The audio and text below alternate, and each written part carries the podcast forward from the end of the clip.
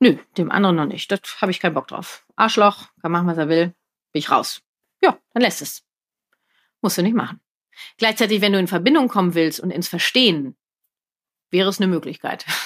Ja, nur wir müssen wirklich keine Empathie schenken. Empathie ist freiwillig und auch vor allen Dingen, also ob ich es möchte und wann ich es möchte.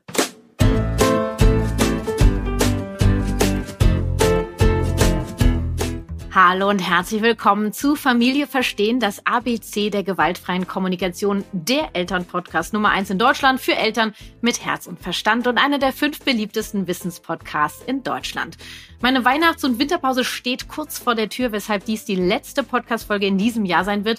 Doch bevor wir uns am 9. Januar 2023 hoffentlich wiederhören, beantworte ich heute erneut fünf Fragen aus der GFK mit Kati Community, dieses Mal zum Thema Empathie. Ich verrate dir unter anderem, was Empathie überhaupt ist, wofür sie so wichtig ist und ob dein Kind oder auch Erwachsene Empathie erlernen.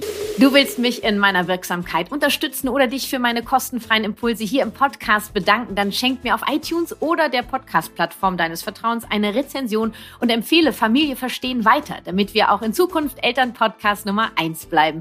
In den Shownotes und auf meiner Webpage kannst du dir außerdem ganz fix einen Flyer für meinen Podcast runterladen und verteilen, zum Beispiel in Kitas, Schulen oder in deinem Kiez. Ich freue mich riesig über deine Unterstützung. Vielen Dank. Und jetzt geht's los mit den fünf häufigsten Fragen aus der GFK mit Kati Community und meinen Antworten und Impulsen zum Thema E wie Empathie, wie dein Kind Einfühlung und Mitgefühl lernt. Los geht's. Ich beginne diese Folge mit einem Zitat von Marshall Rosenberg. Das ist der Begründer der gewaltfreien Kommunikation, der gesagt hat, Empathie ist ein respektvolles Verständnis dessen, was andere erleben. Anstatt Empathie anzubieten, haben wir oft einen starken Drang, Ratschläge oder Bestätigung zu geben und unsere eigene Position oder unser Gefühl zu erklären. Empathie fordert uns jedoch auf, unseren Geist zu lehren und anderen mit unserem ganzen Wesen zuzuhören. Ja. Und die erste Frage, die aus der Community kommt, lautet, was ist Empathie eigentlich und wie definierst du sie? Also gucken wir erstmal, was Wikipedia so sagt. Empathie bezeichnet die Fähigkeit und Bereitschaft, Empfindungen, Emotionen, Gedanken, Motive und Persönlichkeitsmerkmale einer anderen Person zu erkennen, zu verstehen und nachzuempfinden. Boah. Ich würde erstmal sagen, Empathie für mich ist übersetzt mit Einfühlungsvermögen. Ich kann mich einfühlen und das würde ich sagen, sowohl in andere als vor allen Dingen in mich selber. Und äh, Marsha Rosenberg meinte, die wichtigste Zutat für Empathie ist Präsenz. Wir sind ganz da für den anderen und seine Erfahrung. Und das finde ich eine wundervolle Kombination. Für mich ist sowohl Empathie als auch Präsenz ein Bedürfnis, dass ich sage, um Empathie erfüllen zu können, sowohl bei anderen als auch bei mir, brauche ich auch das Bedürfnis nach Präsenz erfüllt. Und zu überlegen, was kann ich tun, um in diesem Moment präsent zu sein, damit ich dann auch empathisch sein kann. Und Empathie ist eine Art des Zuhörens, des Vorortseins, des Anwesensseins für mich und oder für den anderen, für, für mich in erster Linie den Gefühlen, also ähm, empathisch zu sein hat zu, äh, heißt, den Raum zu geben, dass Gefühle da sein dürfen.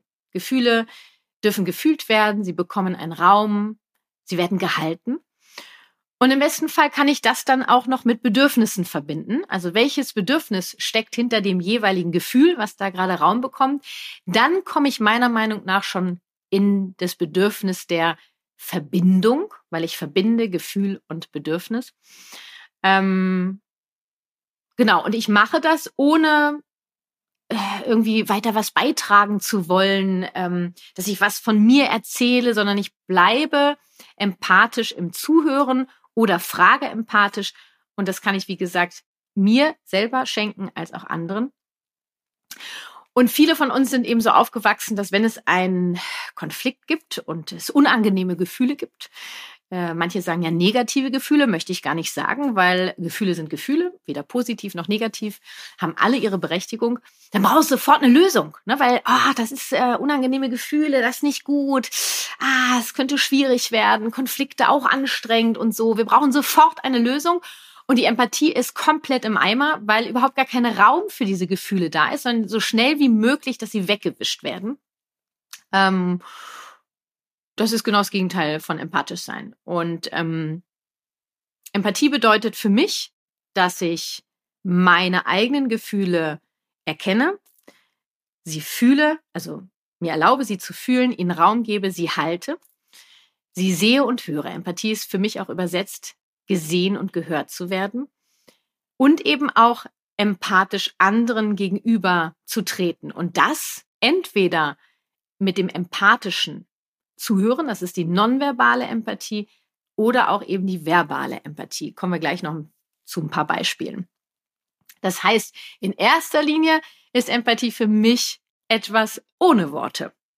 Das ist die große Magie der Empathie, denn viele denken, ah, wenn ich dann jetzt hier, ah, ich verstehe dich oder ähm, na, du bist ganz traurig, das so sage, es kann dann auch schnell dazu führen, dass andere sich angegriffen fühlen. Die wollen erstmal nur gesehen und gehört werden, ohne dass ich groß was sage. Also wirklich einfach mal den Mut zu haben, die Klappe zu halten und empathisch zuzuhören. Welche Gefühle sehe und höre ich da gerade? Welche Bedürfnisse könnten sich dahinter verstecken, ohne groß was zu sagen? Und eher zu sagen, du bist hier herzlich willkommen, ich gebe den Raum, deine Gefühle dürfen sein.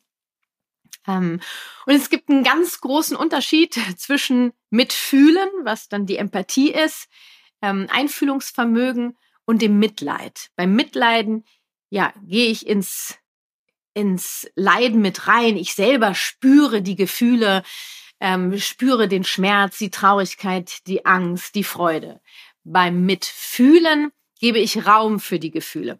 Rosenberg hat dazu gesagt, auch wenn wir uns manchmal dafür entscheiden, Mitleid zu haben, indem wir das fühlen, was die anderen fühlen, sollten wir uns bewusst machen, dass wir in dem Moment des Mitleidens keine Empathie geben. Und genauso ist es. Ja, du kannst dich entscheiden du musst ja keine Empathie geben, ja. Äh, wenn es dich ähm, total trifft und bei dir Gefühle auslöst, dann bist du wahrscheinlich eher im Mitleid als in der Empathie.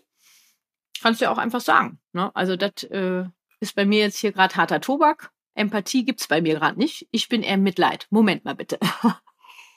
hm. Also Empathie, Einfühlungsvermögen, Mitfühlen, gesehen und gehört werden. Alle Gefühle dürfen sein, werden gesehen, bekommen Raum, werden gefühlt, nicht mehr und nicht weniger. In Verbindung mit den Bedürfnissen gerne, dann kommen wir meiner Meinung nach schon zum Bedürfnis Verbindung. Zweite Frage. Ab welchem Alter entwickelt sich Empathie und kann man sie im Erwachsenenalter noch lernen? Also ab welchem Alter sich Empathie jetzt ganz genau entwickelt, wer mir schon länger folgt, weiß, ich halte wenig von Altersangaben. Das ist individuell vom Kind abhängig. Gleichzeitig können wir schon so einen gewissen Alterszeitrahmen festlegen. Wichtig ist bei der Empathiefähigkeit bei Kindern, ähm, dass sie sich entwickelt, wenn das Kind lernt, dass es eine eigenständige Person ist mit eigenen Gefühlen, ähm, dass die eigenen Gefühle eine Berechtigung haben, ähm, genau, dass sie zu diesem Menschen, zu diesem Kind gehören. Ähm, und dieses Ich-Bewusstsein, also dass ich ich bin und dass ich Gefühle habe und irgendwann dann auch Bedürfnisse, also dass ich die erkenne und benennen kann, das entwickelt sich nach und nach. Die erste Autonomiephase, die ja bei manchen Kindern schon mit roundabout anderthalb anfängt und gerne bei manchen dann auch bis zum vierten, fünften Lebensjahr geht, also die erste Autonomiephase irgendwo dazwischen, bewegt sich dein Kind, ähm, spielt dabei natürlich eine wichtige Rolle, weil Kleinkinder merken, ähm, dass sich ihre Gefühle und Bedürfnisse von denen anderer Menschen unterscheiden, also dass sie autonom sind. Und sie entwickeln einen eigenen Willen und stehen nun mal jetzt eher für ihre Bedürfnisse ein. Und Gefühle kannst du ja mit Bedürfnissen verbinden. Also ich bin jetzt hier und ich will jetzt das rote Auto haben und ich will das selber entscheiden und so. Und auf einmal kriege ich einen eigenen Willen und merke, äh, das ist meiner und meine Mama oder mein Papa hat einen ganz anderen Willen gerade, ganz anderes Bedürfnis. Ähm, und ungefähr zwischen dem zweiten und dritten Lebensjahr, also in dieser ersten Autonomiephase, entwickeln Kleinkinder die erste Stufe der Empathie. Sie erkennen zum Beispiel, wenn jemand traurig ist oder glücklich ist, wenn sie selber traurig oder fröhlich sind und wollen dann trösten oder mitfeiern. Das ist so das erste, die erste Stufe von Empathie. Und dann geht's weiter, ist auch noch in der ersten Autonomiephase zwischen dem dritten und vierten Lebensjahr sind ähm, die Spiegelneuronen voll entwickelt, die es Kleinkindern eben ermöglichen, Handlungen und Gefühle anderer Menschen nachzuvollziehen. Also das ist wirklich die Grundlage von Empathie, dass ich das ähm, ansatzweise verstehen kann. Ja, ah, äh, da ist jemand, da ist gerade das passiert und jetzt ist derjenige traurig. aha, ich sehe da einen Zusammenhang. Also die Empathie, die Grundlage für Empathie entwickelt sich im Kleinkindalter in der ersten Autonomiephase und ähm, ist also insofern neben gewissen genetischen Faktoren vor allem eine gelernte Eigenschaft. Denn so wie es den Kindern vorgelebt wird, mit Gefühlen umzugehen, wie viele Gefühle, unterschiedliche Gefühle es überhaupt gibt, wie sehr Gefühle sein dürfen, ähm, das ist elementar wichtig, um ihr Empathievermögen zu entwickeln. Und ja, auch Erwachsene können Empathie noch lernen, wenn es auch ein wenig schwieriger ist, weil sie eben schon älter sind und es eben im Kindes-Kleinkindalter wahrscheinlich weniger erfahren haben und vorgelegt bekommen haben. Das bedarf unglaublich viel Übung und ich vergleiche Empathie gerne mit so einem Muskel, den du trainieren kannst.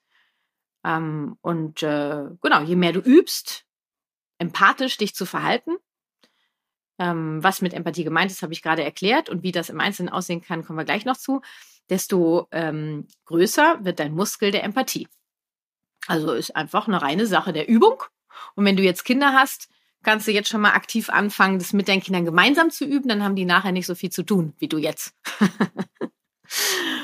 und ich selber habe das ja auch gelernt. Ja, also ähm, ich war längst nicht so empathisch früher, wie ich es jetzt bin, und wahrscheinlich äh, kann mein Muskel auch noch weiter wachsen. Ja, ich möchte damit gar nicht aufhören. Dritte Frage: Was kann ich machen, wenn ich keine Empathie schenken kann oder will? Also hm, lass mich überlegen, wenn ich keine Empathie schenken kann. Also wenn, also im Grunde genommen kannst du immer, wenn du willst, weil ich kann alles schaffen, was ich will. Und wenn ich sage, ich will jetzt Empathie schenken, dann kümmere ich mich drum und gebe mein Bestmögliches. Also eher will ich es dann nicht. Ne? Und das ist auch völlig in Ordnung, weil Empathie zu schenken, sich selber oder anderen, ist komplett freiwillig. Das musst du nicht machen. Ähm, wenn Empathie äh, ein Muss wäre, das würde der Empathie auch schon irgendwie dem Mitfühlen äh, widersprechen. Also Empathie ist komplett freiwillig. Du kannst dich natürlich fragen, wenn ich jetzt zum Beispiel selber bei mir merke, äh, starke Gefühle ausgelöst und ich bin noch so richtig in so einem ah, Kampfmodus und bockig und so, da habe ich auch keinen Bock, mir selber Empathie zu schenken. Und das ist auch völlig in Ordnung, weil ich entscheide ja, wie lange ich jetzt sauer, frustriert, genervt äh, bin, das entscheide ich. Weil so, sobald ich entscheide, empathisch mit meinen Gefühlen umzugehen, werden sich meine Gefühle peu à peu umwandeln in andere Gefühle, in angenehmere Gefühle wahrscheinlich. Nur manchmal braucht es dann auch erstmal dieses bockige kleine Kind, das mache ich jetzt nicht, ich habe da keinen Bock drauf. Ja, ich bleib da jetzt, will jetzt einfach auch noch mal ein bisschen sauer sein. So, ne? Und das zeige ich jetzt auch allen. ähm, das ist völlig in Ordnung. Gleichzeitig bist du natürlich in deiner Verantwortung herzlich eingeladen, irgendwann dann den Punkt zu finden, zu sagen, na okay, jetzt bin ich bereit, mir Empathie zu schenken. Du kannst dich auch fragen, was brauche ich denn, um bereit zu sein, mir Empathie zu schenken? Was könnte mir denn dabei helfen? Vielleicht erstmal mich zu verstehen. Ja, und dann rutschen wir wahrscheinlich relativ schnell ähm, in so einen Bereich von innerer Kindarbeit. Weil meistens, wenn wir in so Themen sind, die uns stark, äh, starke Gefühle auslösen, hat das sehr viel mit alten Erfahrungen zu tun. Und äh, kleine Kinder mit drei, vier, die Autonomiephase, ne, die haben ja gern so dieses, nö, mach jetzt nicht, nee, nein sagen und so. Und dann bist du auf einmal selber drei oder vier und nicht mehr 40 oder 30 oder 20. Und anderen Empathie zu schenken ist durchaus auch freiwillig. Das heißt, ähm, habt einen Konflikt, und ich bin bereit, mir Empathie zu schenken, mich zu sortieren, Gefühle, Bedürfnisse und so weiter und so fort und Gefühlen Raum geben. Hm, hm, hm. Nö, dem anderen noch nicht. Das habe ich keinen Bock drauf. Arschloch, kann machen, was er will. Bin ich raus. Ja, dann lässt es. Musst du nicht machen. Gleichzeitig, wenn du in Verbindung kommen willst und ins Verstehen, wäre es eine Möglichkeit. ja, nur wir müssen wirklich keine Empathie schenken. Empathie ist freiwillig und auch vor allen Dingen, also ob ich es möchte und wann ich es möchte.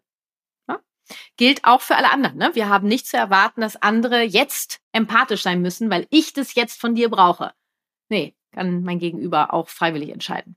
Lülü, Werbung Anfang. Empathie ist für mich nicht nur ein Wort, sondern eine Haltung, die ich natürlich auch zu Hause mit meiner Familie lebe und das nicht nur zur Weihnachtszeit, sondern grundsätzlich. So kann ich meine Kinder zum Beispiel auch empathisch begleiten, wenn das von mir gekochte Essen mal weniger gut bei ihnen ankommt. Das ist ähm, eher selten der Fall. Erstens, weil meistens mein Mann für uns kocht und zweitens, wenn ich meinen Liebsten schon mal etwas Leckeres auf den Tisch zaubern möchte, gerade jetzt in der Weihnachtszeit, dann nutze ich die Kochboxen von HelloFresh. Die bringen mir nämlich meine geliebte Leichtigkeit in meiner Familie äh, und in meine Tätigkeit als Köchin und Genuss, da die Gerichte uns einschmecken. Win-win, also sozusagen. Bei HelloFresh kann ich mir eine individuelle Box ganz nach den Bedürfnissen all unserer Familienmitglieder zusammenstellen und bekomme die passenden Rezepte und hochwertigen Zutaten direkt zu mir nach Hause. Mein aktueller und immer wieder Favorite, äh, vor allem jetzt in der kalten Winterzeit, ist die Pasta in cremiger Cashew-Tomatensauce. Einfach lecker. Du kennst HelloFresh bereits und möchtest direkt die aktuellen winterlichen Rezepte und Kochboxen probieren, dann kommt hier schon mal der Code für dich, HF Familie.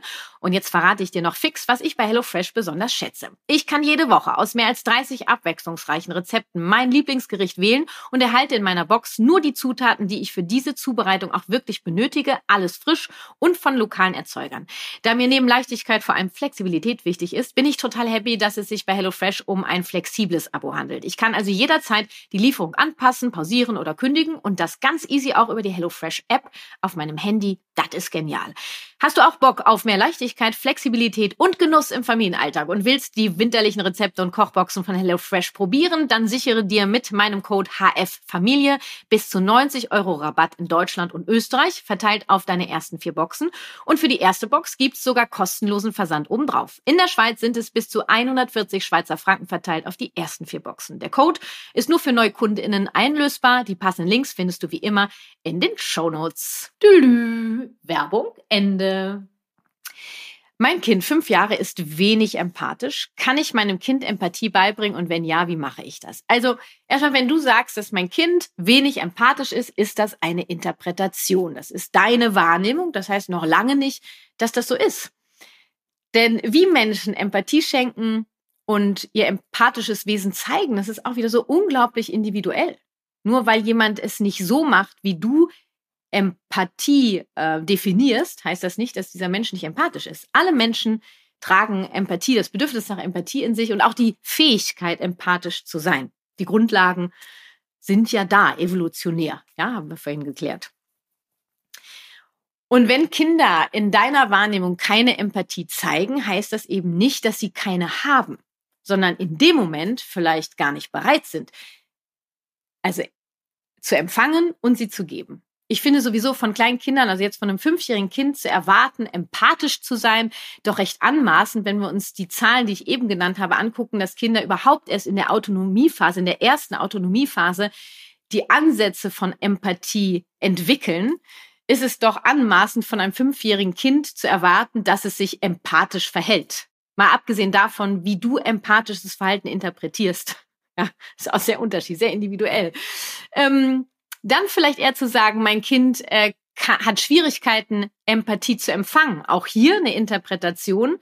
Ähm, weil die Art und Weise, wie du deinem Kind Empathie schenkst, ist vielleicht nicht die Strategie, die dein Kind braucht, Empathie zu empfangen. Oder dein Kind braucht gerade keine Empathie oder dein Kind ist einfach gerade noch nicht bereit, Empathie zu empfangen, weil es erstmal was anderes braucht, um bereit zu sein, Empathie zu empfangen. Haben wir das verstanden? Ja. Ähm, was wollte ich noch sagen? Genau, dass die Empathiefähigkeit längst nicht ausgereift ist ähm, und äh, dass das eben Übung bedarf. Und wenn du deinem Kind helfen möchtest, empathisch sich zu verhalten, dann ist es wichtig, dass du in erster Linie deinem Kind vorlebst, wie du ähm, empathisches Verhalten definierst, indem du dein Kind empathisch auf deine Art und Weise bestmöglich behandelst und eben nicht erwartest, dass ein fünfjähriges Kind sich empathisch zu verhalten hat. Da beißt sich die Katze dann in den Schwanz. Also du begleitest dein Kind empathisch. Ähm, das kann äh, schon im Mutterleib beginnen, wie du mit dem Wesen in deinem Mutterleib sprichst oder alleine beim Säugling, wenn du das Kind wickelst. Ähm, ich wechsle dir gerade die Windel, das findest du ganz doof. Das merke ich, das höre ich du bist gerade ganz frustriert, das höre und sehe ich. Erstmal nur Gefühle nennen, mehr braucht man gar nicht zu machen. Und ähm, was will ich noch sagen, wie, wie dein Kind Empathie lernt, ne? Du bist jetzt gerade äh, auch äh, angenehme Gefühle, ne? Boah, du bist gerade ganz stolz, wie du das gemacht hast. Ja, das sehe ich. Du bist gerade ganz fröhlich. Guck mal, du springst gerade hier auf dem Sofa. Du, äh, du bist gerade richtig glücklich. Ja! Und Empathie ist so ein bisschen die, so eine Ja-Umgebung zu schaffen. Ja, ja, genau, ja, wow. so ist es. Ich bin glücklich, ich bin fröhlich, ich bin traurig, ich bin, ich bin wütend, ich bin frustriert. Ähm, und äh, so begleitest du dein Kind empathisch, indem du, was du siehst, äh, abfragst, welche Gefühle könnten das sein. Ähm, du kannst natürlich mit deinem Kind die ähm, Gefühlsobastel, die findest du bei uns im Shop. Ähm, die Menschen, die meinen Online-Kurs gemacht haben, die haben meine Gefühlswolken. Ähm, da kannst du überhaupt den Gefühlswortschatz erstmal erweitern. Das ist ja auch eine wichtige Grundlage, die wir brauchen, um über Gefühle sprechen zu können. Was gibt's überhaupt alles für Gefühle und wie fühlen die sich an? Ähm, genau, also so lernst du, zeigst du deinem Kind, was Empathie ist. Und auch wenn du dein Kind mitnimmst, wenn bei dir selber Gefühle am Start sind, ja, also ähm, dass ich Beispiel aus meinem Leben, ähm, ich habe gerade mit, finde ich, starken Gefühlen zu kämpfen und ähm, ja, bin oft in Gedanken und dann sage ich, du, ähm, ich, ich bin gerade, ähm, ich habe gerade ganz viele Gefühle, merkst du das an meinem Verhalten? Und dann sagt meine Tochter, ja, du bist so anders. Sag ich, ja, ich bin, magst du wissen, wie es mir geht? Ja, und dann sage ich, ich bin gerade traurig und ich habe Angst. Ähm, das sind meine Gefühle. Ich finde ganz wichtig dieser Punkt jetzt, was ich sage. Das sind meine Gefühle und ich kümmere mich darum. Meine Gefühle, die kannst du bei mir lassen. Magst du mir sagen, was gerade deine Gefühle sind? Also, dass diese Angst und diese Traurigkeit, die ich gerade habe, ob ich die benenne oder nicht, die sind so, schwirren sowieso im Raum rum dass du dem Kind ganz klar signalisierst, meine Gefühle bleiben bei mir und ich kümmere mich drum. Deine Gefühle sind deine Gefühle, wobei ich dir bei deinen Gefühlen helfe. Hm? Ist der Unterschied. Genau, und je mehr dein Kind ähm, Empathie und ähm, Feingefühl, Mitgefühl erfährt, erlebt, desto mehr kann es eben auch anderen Menschen das entgegenbringen wie kann jetzt zum Beispiel äh, Empathie aussehen? Ich habe gerade schon ein paar Beispiele genannt. Ähm, zum Beispiel äh, möchte noch Süßigkeiten, ich sag nein und äh, so. Du bist jetzt gerade ein Wutausbruch. Äh, beim Wutausbruch sage ich erstmal gar nichts, sondern eher danach. Ähm, beim Wutausbruch begleite ich und sag vielleicht eher, ich bin da, ich bin da und ich äh, sag mir übersetzt, ich helfe dir, meinem Kind das zu schaffen und sag mir selber, mein Kind macht das nicht, um mich zu ärgern ähm, weil im Wutausbruch können die gar nichts hören und gucke, dass das Kind heile bleibt, dass ich heile bleibe, dass alles andere heile bleibt. Das ist mein Job während eines Wutausbruchs und danach irgendwann kommen wir in die Berührung und das Kind sitzt, liegt auf meinem Arm, auf meinem Schoß und dann kann ich sagen, boah, das waren gerade viele Gefühle, ne? Boah, war anstrengend. Ja. Mensch, du warst ganz sauer. Ja. Und, und auch überfordert, ne, mit den vielen Gefühlen. Ja. Und du wolltest unbedingt selber entscheiden. Ja. Wann du Süßigkeiten isst und wie viel. Ja. Genervt. Mhm. Mann, und das wolltest du mir damit zeigen. Ja. Du konntest das nur so machen. Ja. Mhm. Ja. Genau, das war da gerade los. Und dann komme ich schon in so eine Wiegehaltung. Es geht bei mir ganz automatisch, dass ich bei sowas in so eine Wiegehaltung komme. Und das ist Empathie. Wir brauchen ja jetzt gar nicht sofort eine Lösung. Ja, und wir müssen dem Kind auch nicht sofort von uns erzählen. Das können wir natürlich machen. Nur, also ich bin mittlerweile bei einem Wutausbruch, kann ich das wunderbar, bleibe ich bei mir und kümmere mich ums Kind. Das war einfach viel los gerade, ja. Komm, wollen wir uns mal ganz festdrücken? Ja, du bist in Sicherheit. Ich bin in Sicherheit. Alle meine Gefühle dürfen sein. So, und dann könnte ich gucken, Worum geht es in meinem Kind? Gerade beim Thema Süßigkeiten oder Medien, so geht es auch um Autonomie. Also wie kann ich das Bedürfnis nach Autonomie im Alltag mehr erfüllen, damit es weniger diese Wutausbrüche braucht, um mir zu zeigen, dass mindestens ein Bedürfnis unerfüllt ist. Oder äh, oh, du bist gerade hingefallen, aua, oh, oh Gott, du hast dich gerade total erschrocken, ja. Hast du Schmerzen? Ja. Mhm. Ja. Magst du mir zeigen, wo es ist? Da. Mhm ich guck's mir mal an, ohne es anzufassen, Leute. Ne? Das ist der Körper des Kindes. Ja, das tut weh. Ne? Mhm. Und du ärgerst dich auch, dass das passiert ist. Ja, ich bin hier. Ich halte dich. Das Empathie. Was tun, wenn man sich selbst mehr Empathie wünscht vom Gegenüber, diese jedoch nicht bekommt? Hast du Tipps, wie ich mit mir selbst Empathie schenken kann? Das ist die letzte Frage für heute. Und ähm, genau, es ist nämlich so, dass ähm, wenn ich mir wünsche, dass mir mein Gegenüber mehr Empathie schenkt, ist das lediglich ein Wunsch. Und Wünsche sind nice to have, sind nur keine Bedürfnisse. Bedürfnisse sind das, was wir zum Überleben brauchen und dazu gehört auch Empathie.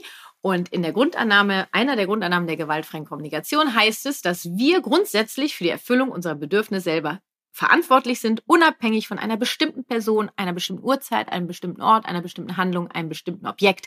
Das heißt, ich brauche Empathie und ich kann meinem Gegenüber sagen, ich brauche gerade Empathie. Wärst du bereit, mir diese zu schenken?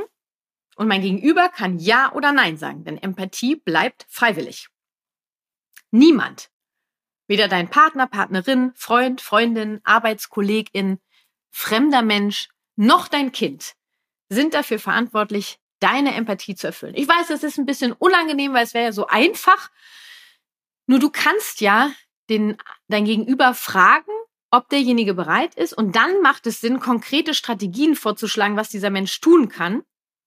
Weil dann weiß dieser Mensch auch konkret, was dir für dein Empathiebedürfnis helfen würde.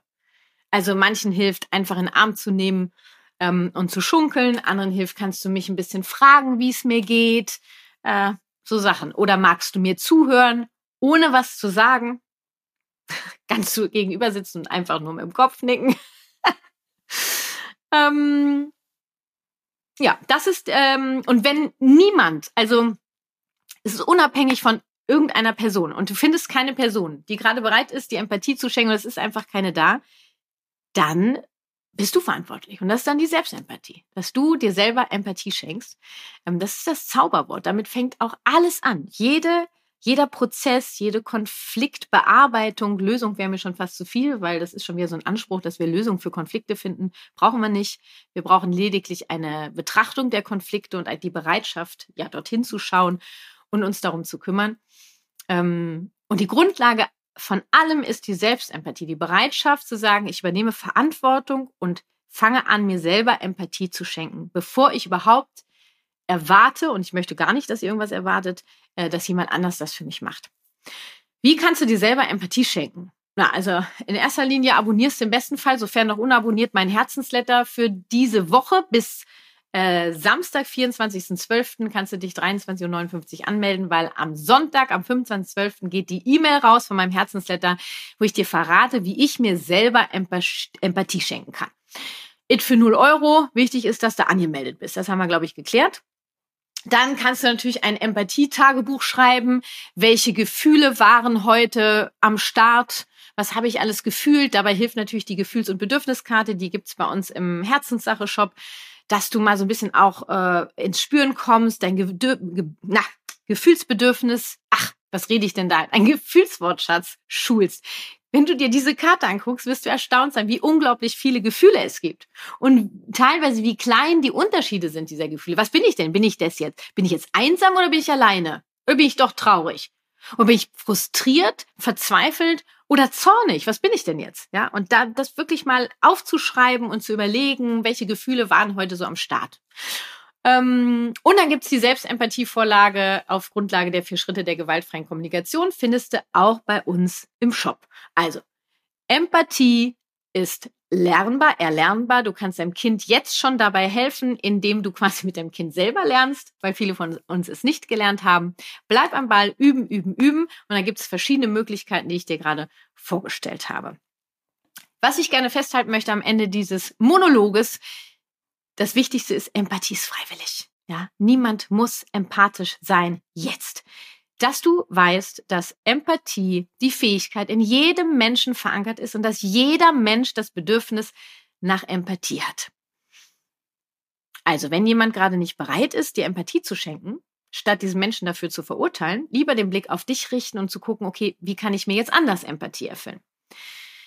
Und auch ich muss niemandem Empathie schenken. Was für eine Befreiung. Ähm und noch zu ergänzen, glaube ich, zu diesem Monolog ist, dass es kein zu viel an Empathie gibt. Ja.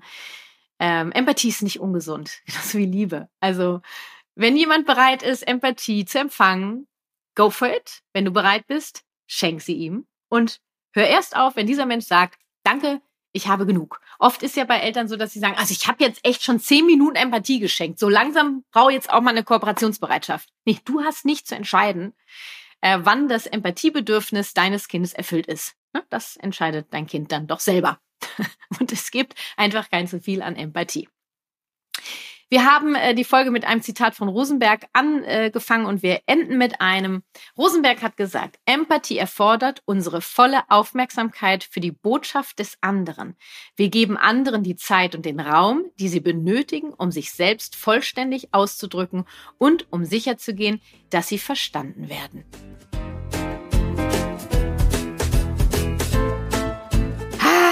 Was für ein wichtiges Thema. Ich schicke dir und meiner GFK mit Kati Community ein fettes Dankeschön für die abwechslungsreichen Fragen und hoffe, dass ich dich mit meinen Impulsen abholen konnte. Und das war sie. Die letzte Podcast-Folge im Jahr 2022. Wir sehen uns hoffentlich im nächsten Jahr wieder, wenn es am 9.1. wieder losgeht mit Mama Marie und dem Thema U wie Unterstützung, wie dein Partner so hilft, wie du es brauchst. Ich wünsche dir eine bedürfniserfüllte Weihnachtszeit und einen gesunden Rutsch ins neue Jahr und möchte einmal ganz fett Danke sagen, dass dieser Podcast Familie verstehen verstehen, das ABC der gewaltfreien Kommunikation seit geraumer Zeit auf Platz 1 ist.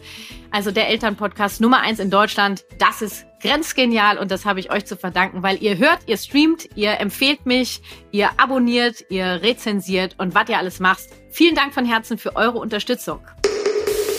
Und hier noch ein kurzer Reminder, melde dich jetzt an für mein Herzensletter, dein Eltern-Newsletter mit regelmäßigen exklusiven Herzensimpulsen, Strategien, Formulierungshilfen und neuen Angeboten der KTW bei Herzenssache. Die Mail geht jeden Sonntag für dich raus. Für mehr Kooperation in deinem Familienalltag schnappst du dir noch mein passendes E-Book für 0 Euro. Und wenn du noch mehr Impulse willst, holst du dir mein fünftägiges Online-Programm aus Nein, mach ja, was tun, wenn mein Kind Nein sagt, zum absoluten Knüllerpreis von 47 statt 127 Euro. Alle Infos dazu findest du in den Shownotes dieser Folge oder du gehst gehst auf meine Seite kw-herzenssache.de. Das war Familie verstehen. Ich freue mich schon jetzt auf deine Unterstützung, indem du diesem Podcast eine Rezension schenkst oder mit dem Flyer auf meiner Webpage deine Stadt tapezierst. Und falls du dich gerade fragst, wer hier überhaupt spricht, mein Name ist Kathi Weber. Ich bin ausgebildete Trainerin der gewaltfreien Kommunikation nach Marsha B. Rosenberg, Gründerin der Kathi Weber Herzenssache, Familien- und Elternberaterin, Moderatorin, Bestsellerautorin und last but not least zweifache Mama. Mein Sohn ist 2007 und meine Tochter 2016 geboren. Statt es nur gelernt zu haben, wovon ich rede, lebe ich es auch. Lass uns verstehen, was wir selbst und unsere Kinder brauchen. Lass uns Konflikte miteinander statt gegeneinander lösen. Lass uns Empathie leben. Lass uns gemeinsam die Welt ein wenig freundlicher gestalten. Deine Kathi.